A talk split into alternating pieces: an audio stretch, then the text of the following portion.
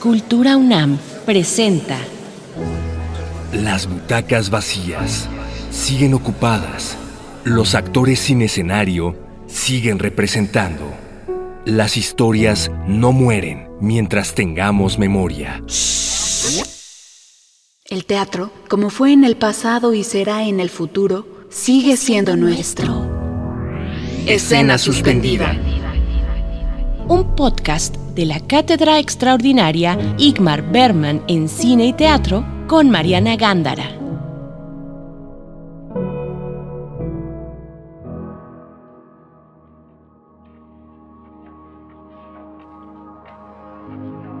Recuerdo mis primeros días en la Facultad de Filosofía y Letras de la UNAM mientras estudiaba la ilustre carrera de literatura dramática y teatro. En las paredes del área de teatros se colocaban pósters de algunos montajes de egresados, castings, invitaciones a temporadas en los principales recintos de la ciudad, avisos de ocasión. Al recorrer esos pasillos, aparecía en ellos un nombre que yo escuchaba repetido por mis compañeros casi como si fuera un mantra. Él, uno de los nuestros, era alguien a seguir, un egresado que daba de qué hablar. El susodicho, en aquel lejano 2004, acababa de ganar el 12 Festival Nacional de Teatro Universitario con su obra LP y tenía otros tantos proyectos en cartelera le habían dado la beca del FONCA como dramaturgo, estaba por irse a España a hacer una residencia de dirección y venía regresando de haber concursado en Varsovia como actor en una adaptación de Beckett. Ay, no más. Ustedes entenderán que cuando las personas de generaciones adelante de la mía hablaban de él, sus relatos como que cobraban una pasión eléctrica. Y yo me preguntaba, pues, ¿qué tendrá este tal Richard Viqueira que sea tan especial? Es una muy hermosa coincidencia poética que este último episodio de Escena Suspendida, un podcast dedicado a recuperar la memoria de lo que ha sucedido sobre las tablas de este país, se trence a partir de un personaje que me remite a mis propios recuerdos. Mi nombre es Mariana Gándara, soy coordinadora de la Cátedra Extraordinaria Ingmar Berman en Cine y Teatro, y les doy la bienvenida a este, el final de nuestra primera temporada. Hoy cerramos el telón del primer ciclo de este proyecto. Desde muy temprano en su carrera, Richard Viqueira ha sido tema de conversación para la escena de este país. ¿Y por qué? Pues estoy segura que el asunto se entenderá mucho mejor al escucharlo, pero la respuesta tiene que ver con la voluntad de correr riesgos, el gusto por el peligro y la transgresión, el asumir el escenario como un espacio para retar las convenciones, retar a los intérpretes, retar a las, los, les espectadores.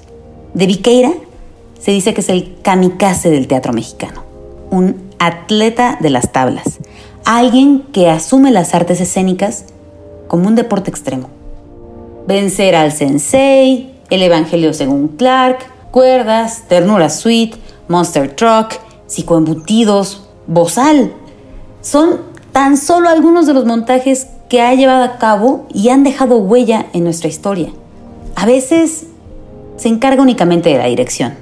A veces escribe y dirige la obra. A veces hace todo eso y además la protagoniza. ¿Qué ocurre en sus puestas en escena que haga que esa sensación eléctrica acompañe a quienes la miran? Escuchemos al muy, muy querido Miguel Santos, mejor conocido como Choco, hablarnos de lo que recuerda de Por favor, no mande riñones por correspondencia, una obra del 2011. Hola, soy Miguel Santos. La escena es de Por favor, no mande riñones por correspondencia de Richard Viqueira. Pues la escena es una en que uno de los los actores, los personajes que participan en la obra, se sube al pues, como al tercer nivel del teatro, ¿no? Estábamos en el en el Teatro Sor Juana y pues tiene varios niveles, ¿no? Entonces se sube al tercer nivel y desde ahí está todo el público está abajo viéndolo, ¿no? Viendo hacia arriba y empieza pues a, decir sus palabras, una especie como de monólogo, y está hablando, está hablando, está hablando, y de repente se deja caer. Este, la, la impresión fue, fue muy grande porque pues él termina su monólogo y sin decir nada se avienta. Este, entonces, en el momento en que se avienta, pues sí es un sacón de onda, porque sí dije, órale, este, y qué onda, ¿no? Y vemos que cuando cae hay un colchón, ¿no? Un colchón que, que pues hace que, que la caída ahí se, se, suavice, ¿no? Entonces, este, un colchón que quién sabe de dónde salió, ¿no? supongo que en algún momento cuando todos estábamos mirando hacia arriba lo metieron o estuvo ahí todo el tiempo de alguna forma oculta, ¿no? Pero pues la escena fue impresionante porque en ese momento uno ve que el actor cae y dice qué está pasando, ¿no? Y ya cuando ve el colchón, ah, uno se relaja, ¿no?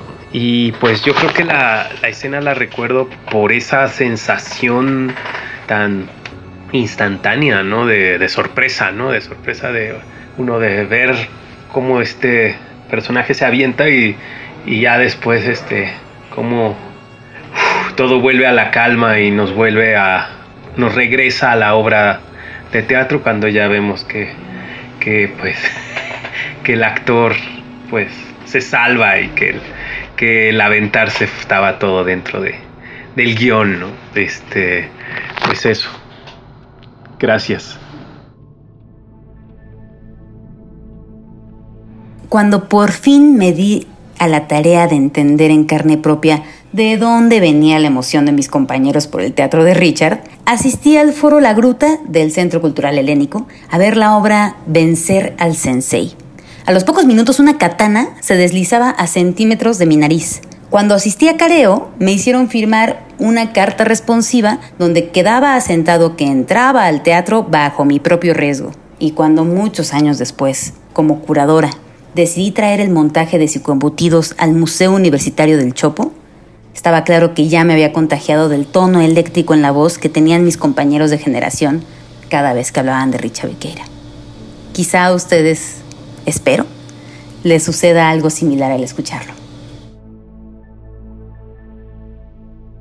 No sé si tú em, tienes, por ejemplo, guardada esa escena eh, de la misma manera que, la tiene Choco. Eh, es decir, si es una escena que de alguna manera ha marcado tu camino dentro de los escenarios. ¿Y, y qué te hace sentir el escuchar que alguien más la recuerda a 10 años de haber acontecido? Fíjate que lo que refiere es eh, perfecto.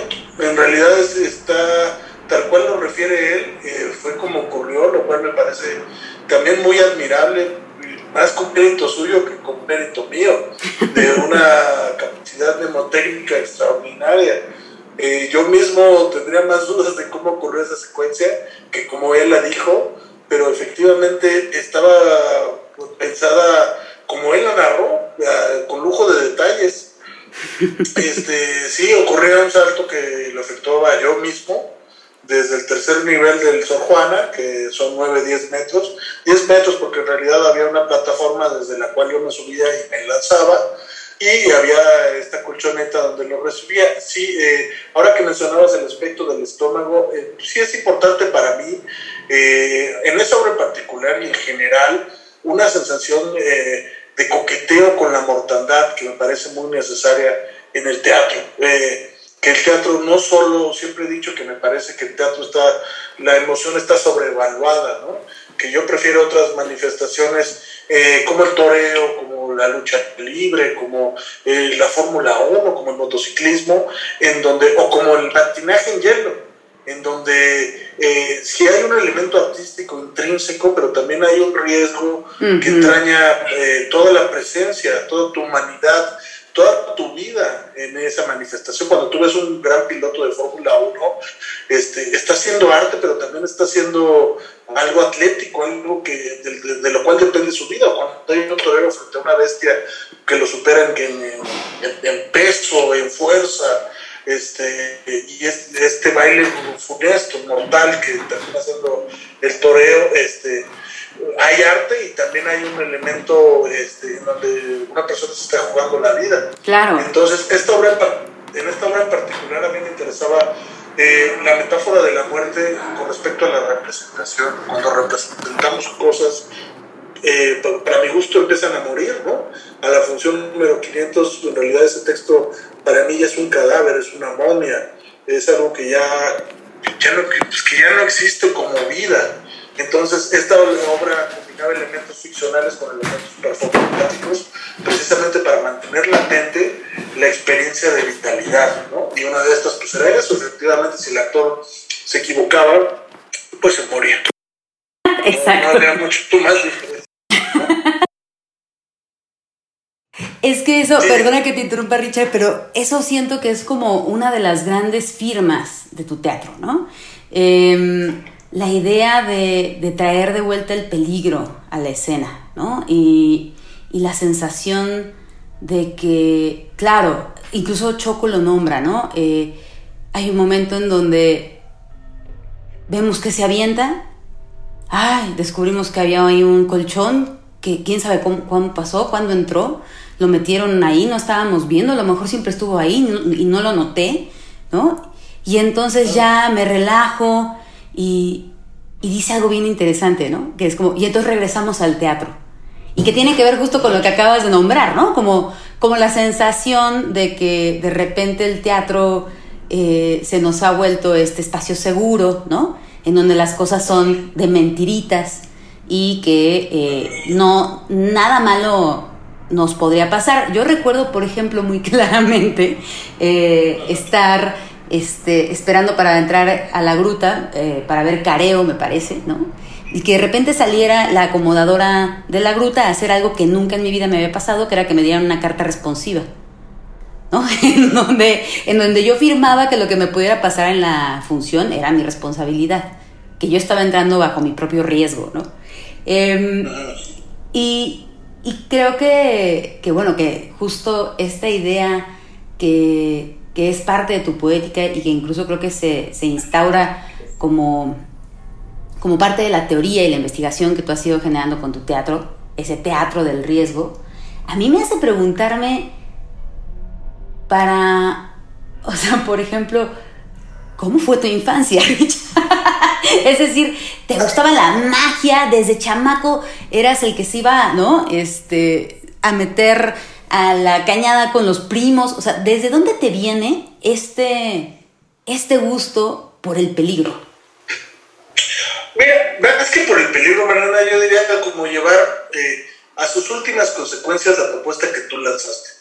Creo yo que sí, eh, a veces tengo esta marca pero que no siempre en todas las obras. Por ejemplo, Monster Truck es una obra eh, absolutamente vocal donde nadie corre riesgo, ¿no? este, o desvenar mismo, tiene algunos elementos, pero muy pocos.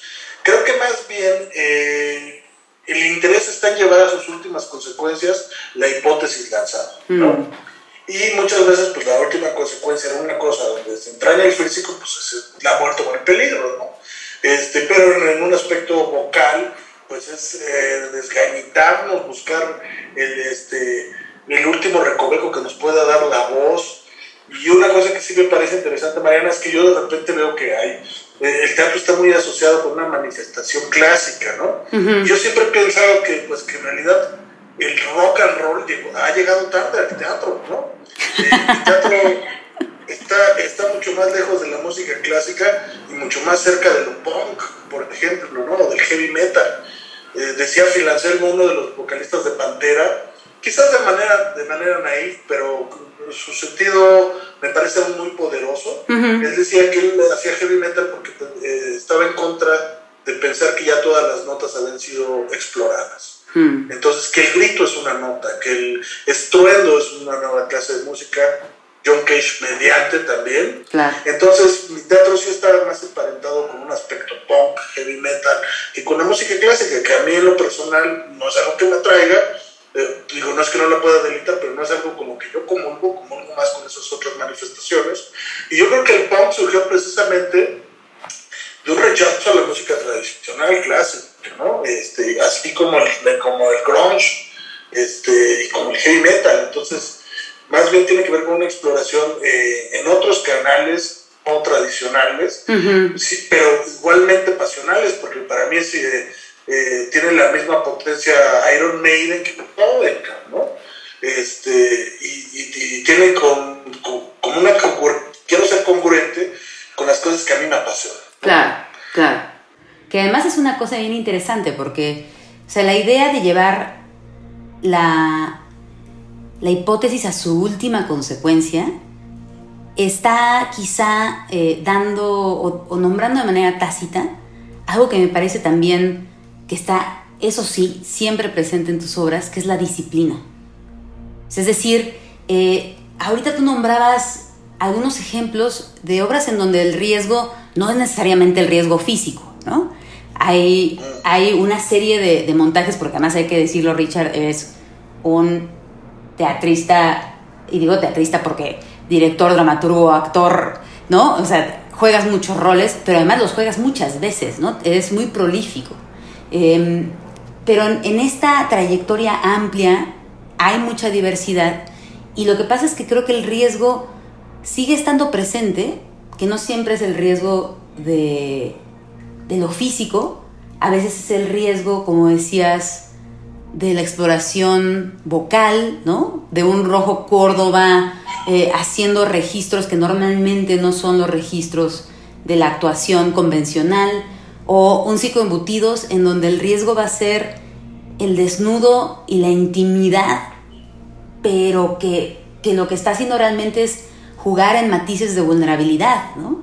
Y, y creo que como eso pasas por muchos lugares, pero en donde yo veo que que hay algo que siempre está presente, es esta cuestión de la disciplina, ¿no? Y que me hace, me hace también entender cómo de repente cuando leo entrevistas que te hacen, ¿no? Cosas que se han escrito que, o que tú mismo has dicho sobre tu trabajo, de repente también aparecen estos largos procesos de ensayo, ¿no?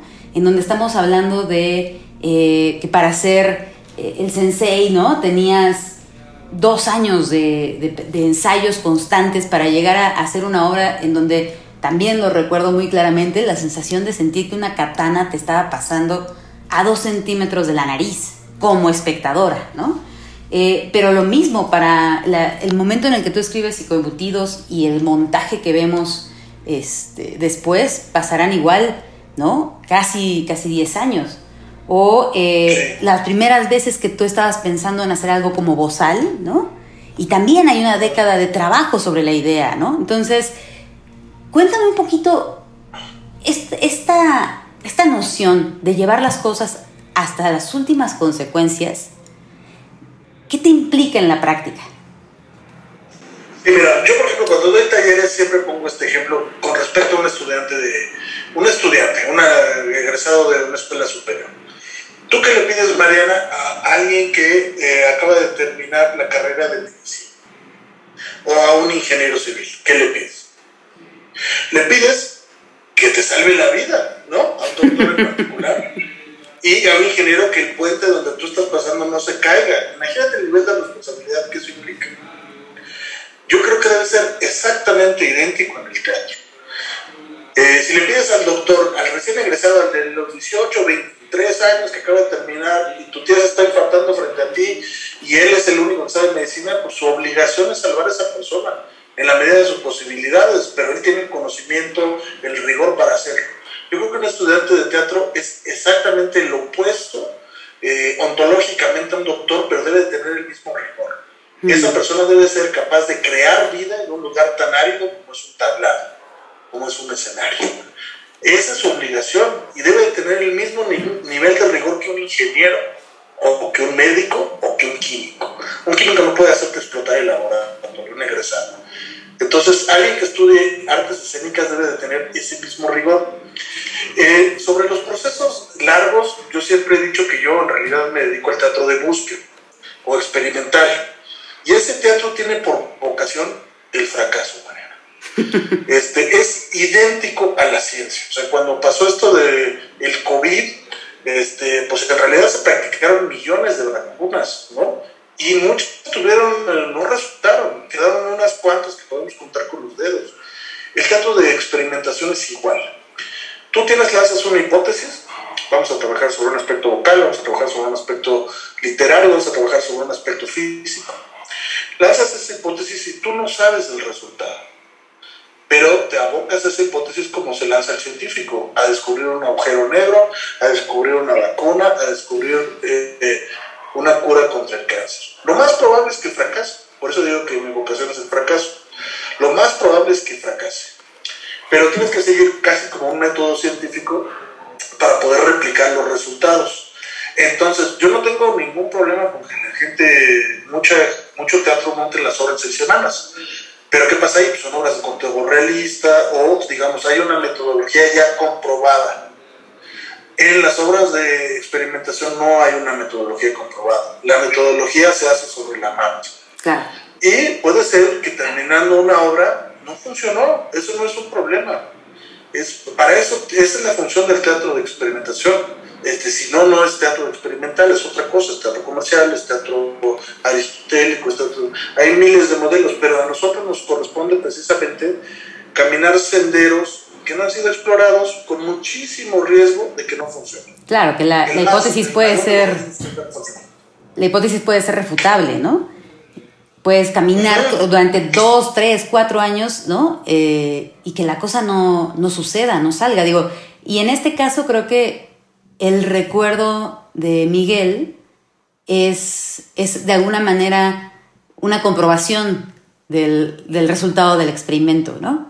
Hay algo que él vio hace 10 años, que es un momento que seguramente duró minutos, pero que ha perdurado durante años. Y que cada vez que él lo recuerda, algo de eso vuelve a acontecer en su cuerpo, ¿no? Que me parece impresionante. O sea, es decir, Em, en, esta posibilidad de, investigar, ¿no? de asumir el, escenario, el teatro, como un espacio justamente para, para poner a prueba hipótesis, para estar, como lo, como lo dices ahora, ¿no? en pos del fracaso, eh, y que de repente uno de los resultados sea este, ¿no? Em, ¿Ustedes cómo, cómo trabajaron? Porque a lo mejor estamos hablando de una obra de hace 10 años y a lo mejor hay dentro de quienes nos escuchan personas que hace 10 años no hubieran podido entrar a esa obra por la edad que tenían. Entonces, eh, cuéntanos un poquito cómo trabajaron esta obra. ¿Cómo, cómo, cómo fue el proceso de por favor no mande riñones por correspondencia? Sí, bueno, primero que nada, ah, pues a mí me interesaba mucho, eh, sí, esta dicotomía entre lo representacional y lo vivo, lo performático. Y el arte, por supuesto. Entonces nosotros, la premisa que elegimos fue la de elegir a tres asesinos eh, que habían escrito cosas, eh, pero con ínfulas artísticas, o sea, porque asesinos que escriben cosas hay millones. Pero estos tres personajes en particular tenían intereses artísticos, querían ser leídos. Uno era un, un, este, un asesino en masa coreano, un norteamericano coreano, este, que escribía teatro, ¿no? Y que un día entró y disparó a sus compañeros, un mexicano, el poeta de la Guerrero, se autonombraba, que pretendía hacer poesía y ya que es destripador. Entonces, para mí, digamos, como elementos testimoniales, sin ponerle valor de juicio, era exponer lo que ellos habían considerado arte o este, sus escritos tal cual. Entonces, ahí había un elemento testimonial y este, segundo, sobre la reflexión de la disección, la representación este, de lo que es estar vivo, ¿no? de la muerte, eh, que para mí eran pues, eh, sinónimos de lo que era el tema central, ¿no? el arte. ¿no? Cuando el arte está vivo, cuando es arte, no es arte, este, cuáles son los elementos que están puestos en riesgo. Entonces, a partir de eso, eh, digamos, cada uno de los tres dramaturgos que conjuntamos el proyecto, que uno era el maestro Antonio Zúñiga, que se dedicó al seguimiento de la caníbal de la Guerrero, Choi Sei que lo hizo José Alberto Gallardo, el coreano, y a mí me tocó la parte de Jack el Destripador, y luego unimos eso eh, con constantes alegorías sobre pues, qué es el teatro, ¿no? ¿Qué, o qué es un arte viva y qué no es un arte viva, este, qué es literatura, qué no es literatura, qué es una payasada, qué no es payasada. Y a través de eso pues fuimos haciendo una exploración, que además fue un proceso muy corto, ese en particular, este, creo que se hizo en un mes y medio, dos meses y medio, si no mal recuerdo. ¿Toda la obra? Sí. wow, mm, porque son justo estas tres eh, dramaturgias, ¿no? Eh, la, la, dirección era toda tuya, ¿cierto? Sí, la dirección era mía. Y, y aún así, en un proceso tan corto, llegas a aventarte un salto de un tercer piso. ¿Cómo pasa eso, Richard? O sea, es que yo me lo imagino, ¿no? Este, teniendo, teniendo además, bueno, dos compañeros de juego que son increíbles, ¿no? Antonio Zúñiga, José Alberto Gallardo, son de, de esta especie de, de, teatrero que, que, también tiene como estos talentos multiplicados, ¿no? Y, con los que uno puede confiar también en escena. Y, pero me parece, o sea, vaya, que yo lo pienso, digo, no, no, no, no, no, no me lo imagino. ¿Cómo, ¿cómo, cómo, llegas a ese salto? ¿Cómo saltas al vacío? Bueno, por, supuesto tuvo que ver eh, con los, o sea, la manera de enlazar esta cosa ficcional con la cosa performática era a través, por supuesto, de la, de la acción, ¿no? La acción performática en este sentido. Entonces, entre las tres, eh, digamos, dramaturgias había elementos reales, ¿no? Eh, y que tenían que ser elementos reales, pues digamos, de una intensidad particular, que, que pusiera o contrastara con el elemento ficcional. Hmm. Entonces, pues el elemento ficcional venía así, tenía que romper algo que distintivamente no fuera algo, eh, algo teatral, sino algo que, que realmente estuviera expuesto el actor a un riesgo de, cualquier índole. Y de ahí, pues, digamos, fuimos eh, explorando varias posibilidades, ensayando varias cosas, hasta que concluimos pues, cuáles eran las más poderosas eh, y que, no le quedaran dura, duda al espectador sobre que hay un truco no hay un truco, ¿no? Por, ejemplo, en el caso particular de Ternura Sweet, ¿no? Yo, este, para mí, era una obra sobre violación y justicia por propia mano, que esas hay miles, millones, ¿no? Este, y yo, pues digamos, me puse a analizar este, cuáles eran los elementos distintivos en una violación desde el sistema teatral, ¿no? Normalmente lo que ocurre en una violación en un teatro aristotélico clásico es que eso no ocurre a primer término, eso ocurre lejano al espectador, segundo se matizan las luces, ¿no? este, y tercero, pues, este, eh, ocurre, pues, digamos, detrás o fuera de escena, que es el modelo tradicional aristotélico, ¿no? Es, eh, Edipo se saca los ojos fuera de escena, o todo este tipo de cosas. Entonces, eh, a mí me parecía que esos elementos hacían, terminaban por hacer bello un crimen, ¿no? Todo lo que te digo, pues es bello, o sea, un contraluz es hermoso, este, verlo lejanamente o hacerlo fuera de escena. La evocación. Exacto. Entonces yo lo que hice en esa obra, primero porque me parecía que embellecer a un criminal pues ya es un acto inmoral. La violación tenía que ser asquerosa, la violación tenía que ser incómoda, como es una violación real, supongo. Y primero el criminal pues no es un... Vemos en los medios criminales alguien culto, bello, hermoso, mejor que el, protagonista, ¿no? Un Hannibal Lecter pues es alguien puta, de una cultura, de una elegancia que terminas enamorándote del criminal. Entonces, al contrario, yo quería que la gente sintiera asco del criminal, que sintiera asco del crimen. Y para eso, pues, invertí el modelo. Eh, todas las cuestiones sexuales ocurrían a centímetros del espectador. Eh, cuando había cosas sexuales, las luces no se matizaban, al contrario, aumentaban, para que a ti no te quedara dura que había un artificio, ¿no? De que no, eso no, no, era cierto, ¿no? tenías a tres centímetros de la nariz, este, y cuando era más gráfico, más usable. Y tercero, pues todo ocurre en la escena, no hay nada fuera de la escena.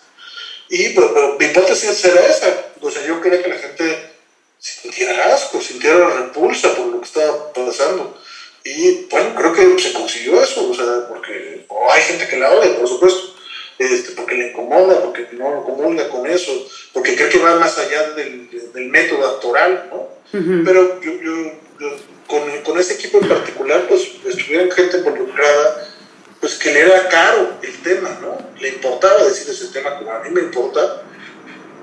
pues hasta allá quisimos llegar precisamente para, poner eh, sobre las bases, porque era importante que, que una violación no es algo hermoso, que un criminal no es alguien aplaudible y, este, y que la justicia por propia mano duele a todos, ¿no?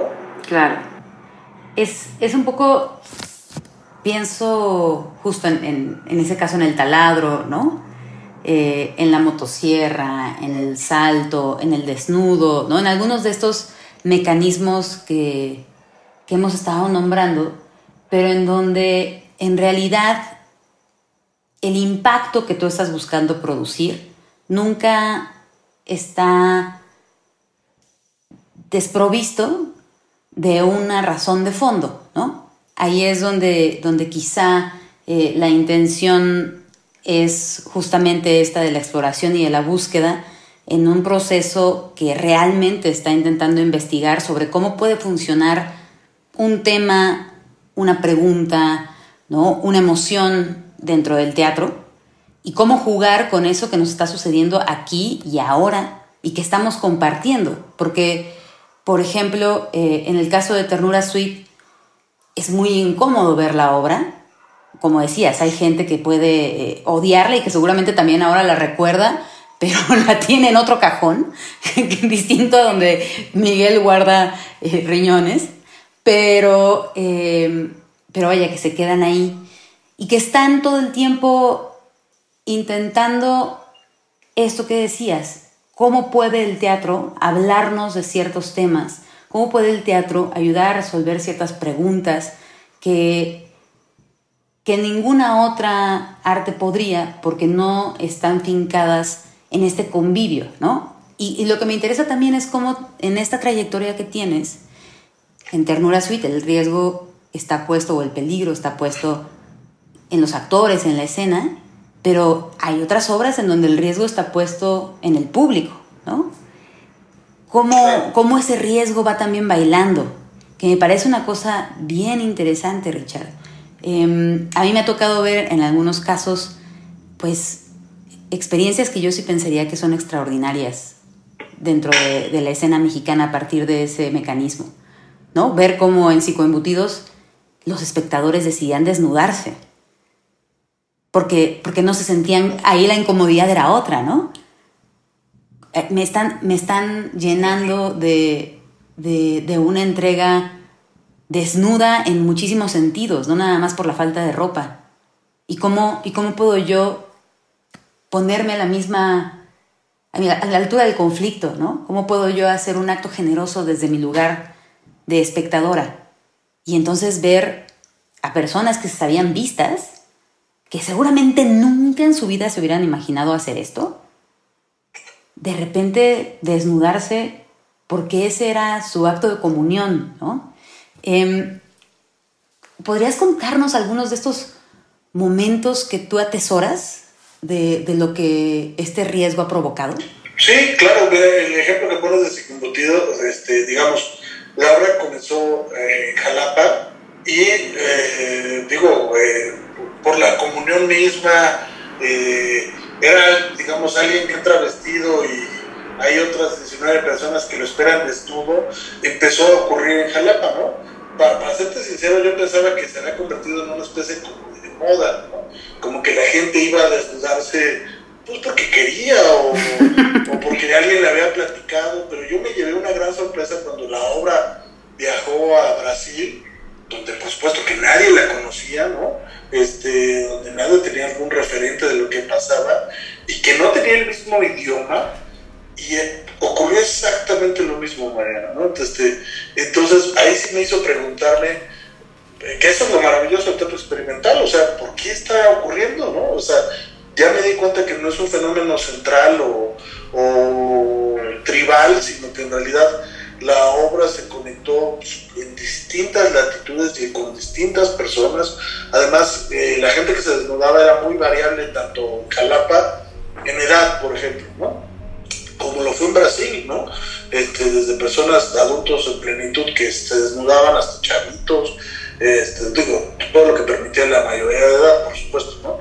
Eh, pues ahí me llevé la muy grata sorpresa de que el lenguaje de la obra, y que no depende de mí, depende de todos los elementos que están en juego, el lenguaje de la obra propiciaba que, se, que, que tuviera un lenguaje este, pues, internacional, ¿no? O sea, eh, no, la palabra no es internacional. Universal. universal este, en donde alguien que también sentía lo mismo en Brasil, en dos localidades, que lo sentía en Jalapa, ¿no? Y que los unía la misma experiencia.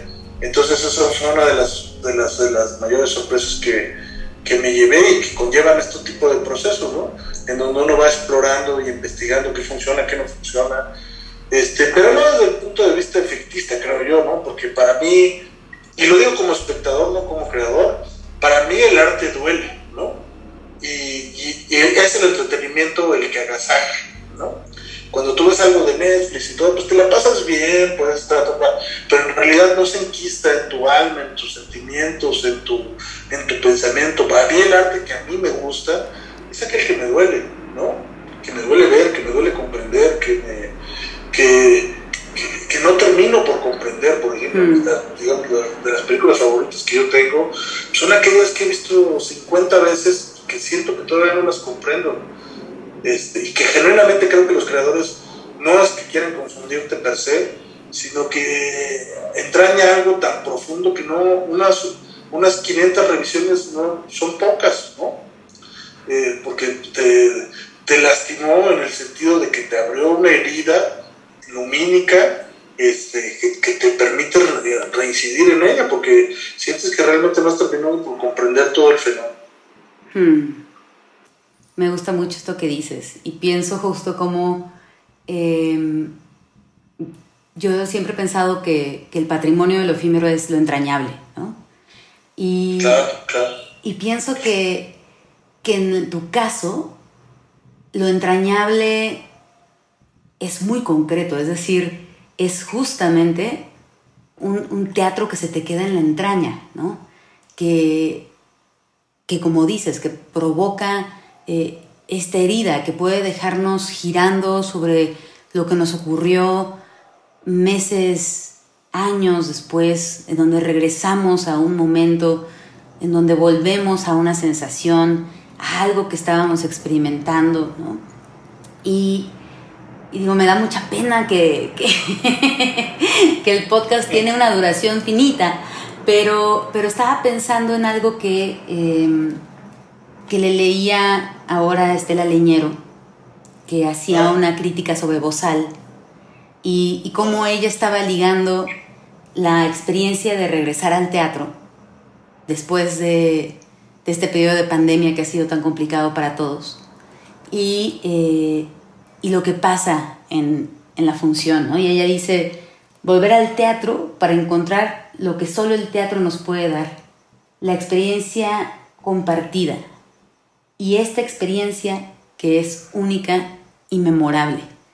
¿no? Y creo que lo que sucede con, con, el teatro de Richard Viqueira es un poco esto, que, que a final de cuentas cuando uno decide renunciar de las fórmulas hechas, de los caminos que han andado otros, y entonces el proceso se trata de encontrar el propio camino y de encontrarlo cada vez.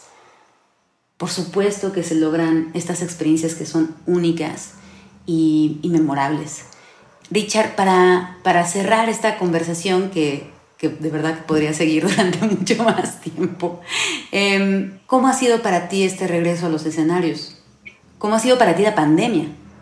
Eh, mira, la verdad es que eh, no soy el mejor para decirlo porque mi compañía tuvo la fortuna de que en realidad no nos hemos alejado, incluso dentro de la pandemia, mucho del teatro. Lo lamento por, mi comunidad, claro, que no, no todos corren con esa suerte, porque al final de cuentas es una cuestión de suerte, este, pero en realidad en todo el periodo de la pandemia nosotros, este, pues, a lo mejor por intrépidos, precisamente nos invitaban en la cúspide de la pandemia a presentar obras de teatro. Todavía me sigo preguntando si ese es el motivo. Este, que quizás sabían que eran los únicos que íbamos a decir que sí, aún en estas circunstancias.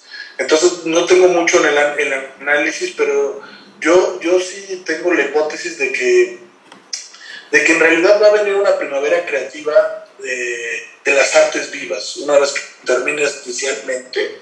Eh, porque, número uno, hay muchos creadores que estuvieron encerrados maquinando durante dos años obras, experiencias, que de pronto van a poder ponerlas en escena y además va a haber un público ávido de regresar a estas experiencias, porque pues te, habrá pasado lo mismo a ti, supongo, Mariana, ya estamos hartos de ver Netflix y de ver la tele y, y de haber visto las 50 series con los 40 capítulos. Entonces creo que sí va a haber una necesidad imperiosa de un, de un, público y va a haber una ebullición de obras que se estuvieron gestando largamente, lo que es algo raro en este país por las condiciones este, de la política cultural. Este, pues digamos, creo que se van a concatenar esas dos, dos este, experiencias de hoy express y que van a resultar en una explosión como quizás no hayamos vivido desde el medievo. ¿eh? Entonces, este, yo soy muy optimista al respecto de que, de que esto le va a hacer muy bien eh, a las artes vivas. Me encanta, Richard, me encanta. Creo que, creo que se suman varias cosas de las que ya estamos hablando, ¿no? Eh, procesos que a lo mejor se han tenido que, no, no por gusto, sino por necesidad, forjar a fuego lento, ¿no? Y esperemos que, que esta, esta gozosa primavera que, que estás vaticinando pueda suceder. Y que suceda, yo sí pediría, ¿no? con, esta mezcla que tú le has podido dar a tu teatro. este juego con el peligro acompañado de, de un rigor total. Entonces, pues me emociona, me emociona pensar que vamos a encontrar en unos años, qué, qué obras de las que vendrán van a provocar esa misma estampa que, que ha provocado tu teatro en Miguel, ¿no? y, pensar a lo mejor pues que otros recuerdos se, irán, se estarán empezando a construir en estos momentos. Muchísimas gracias Richard por haber sido parte de este episodio. Te mando un enormísimo abrazo. Espero que pronto nos podamos ver en persona y que la gente siga pudiendo vivir estas experiencias únicas y memorables que son un poco el sello de tu teatro. No, María, te agradezco mucho la generosidad de tus palabras en lo único que estoy de acuerdo es en el reencuentro entre tú y yo, porque ese yo lo he intentado propiciar muchas veces y, no se ha concretado. Entonces, está grabado. En, mí no ha caído esa responsabilidad. Muchísimas gracias, Richard. Cuídate, Mariana.